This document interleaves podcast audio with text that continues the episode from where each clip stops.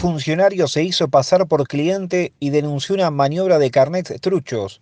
El titular de la Agencia Nacional de Seguridad Vial denunció ante la justicia cómo recibió una licencia de conducir falsa después de simular ser un comprador en las redes. Luego de que en octubre la Agencia Nacional de Seguridad Vial alertara sobre la venta de licencias de conducir falsas en redes sociales, el director ejecutivo del organismo, Pablo Martínez Cariñano, comprobó el delito al contactarse con un desconocido que ofrecía carnets y fingir ser un cliente. Para confeccionar el documento trucho, el delincuente solicitó al titular de la agencia una foto, sus datos personales y el pago de aproximadamente 5 mil pesos vía transferencia bancaria. Días después, el funcionario recibió por correo la licencia sin validez.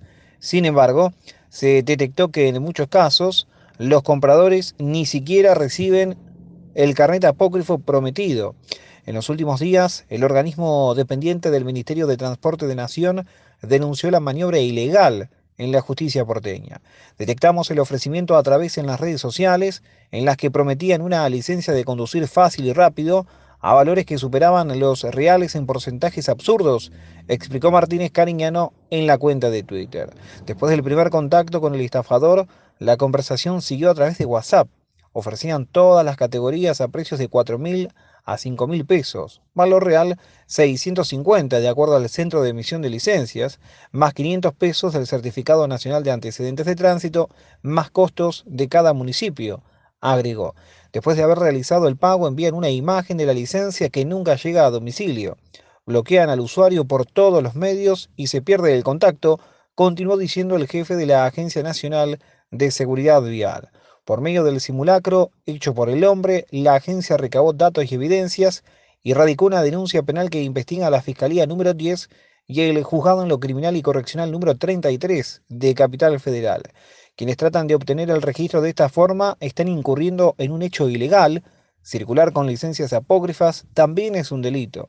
Desde 2020, en arroba infoseguridad vial, recibimos denuncias de distintas partes del país sobre la venta de licencias truchas. Hacemos seguimiento y seguiremos denunciando, afirmó Martínez Cariñano. Cada mes se tramitan cerca de 4.000 licencias de manera legal en todo el país. No hay un modo más fácil ni rápido, remarcó el funcionario. Respecto al procedimiento oficial a raíz de avisos que ofrecen carnet truchos sin hacer trámites, cursos ni exámenes, la entidad informó sobre el procedimiento oficial para obtener la licencia nacional de conducir. El ciudadano debe solicitar un turno en el centro emisor de licencias que corresponda según su domicilio. Los centros oficiales están homologados y certificados. Luego de abonar el Certificado Nacional de Antecedentes de Tránsito, el solicitante tendrá que rendir y aprobar el curso teórico y práctico en forma presencial o en línea y de manera gratuita, no equivale al examen teórico, y los exámenes psicofísico, teórico de conocimiento sobre ética ciudadana, conducción, señalamiento y legislación, teórico práctico de detección de fallas y práctico de idoneidad conductiva. Obtener la licencia no es un simple trámite administrativo, se trata de cumplir con determinados requisitos mínimos que son necesarios para garantizar que la persona que se encuentra realmente esté habilitada para conducir, declaró Martínez Cariñano. La inmensa mayoría de los siniestros viales es ocasionada por incumplimiento de normas. Esto es un indicador de importancia de concientizar capacitar y evaluar la aptitud psicofísica de las personas antes de otorgarles la habilitación para manejar un vehículo.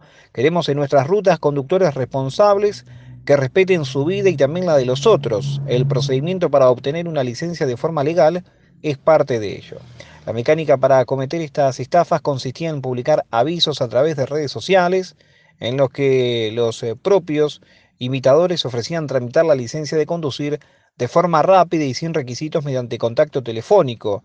Después de manera privada se indicaba al interesado que transfiriera a una cuenta bancaria un monto aproximado de 5 mil pesos y que enviara sus datos con la promesa de recibir en el domicilio y por correo la credencial falsa, pero en la mayoría de los casos eso no ocurre.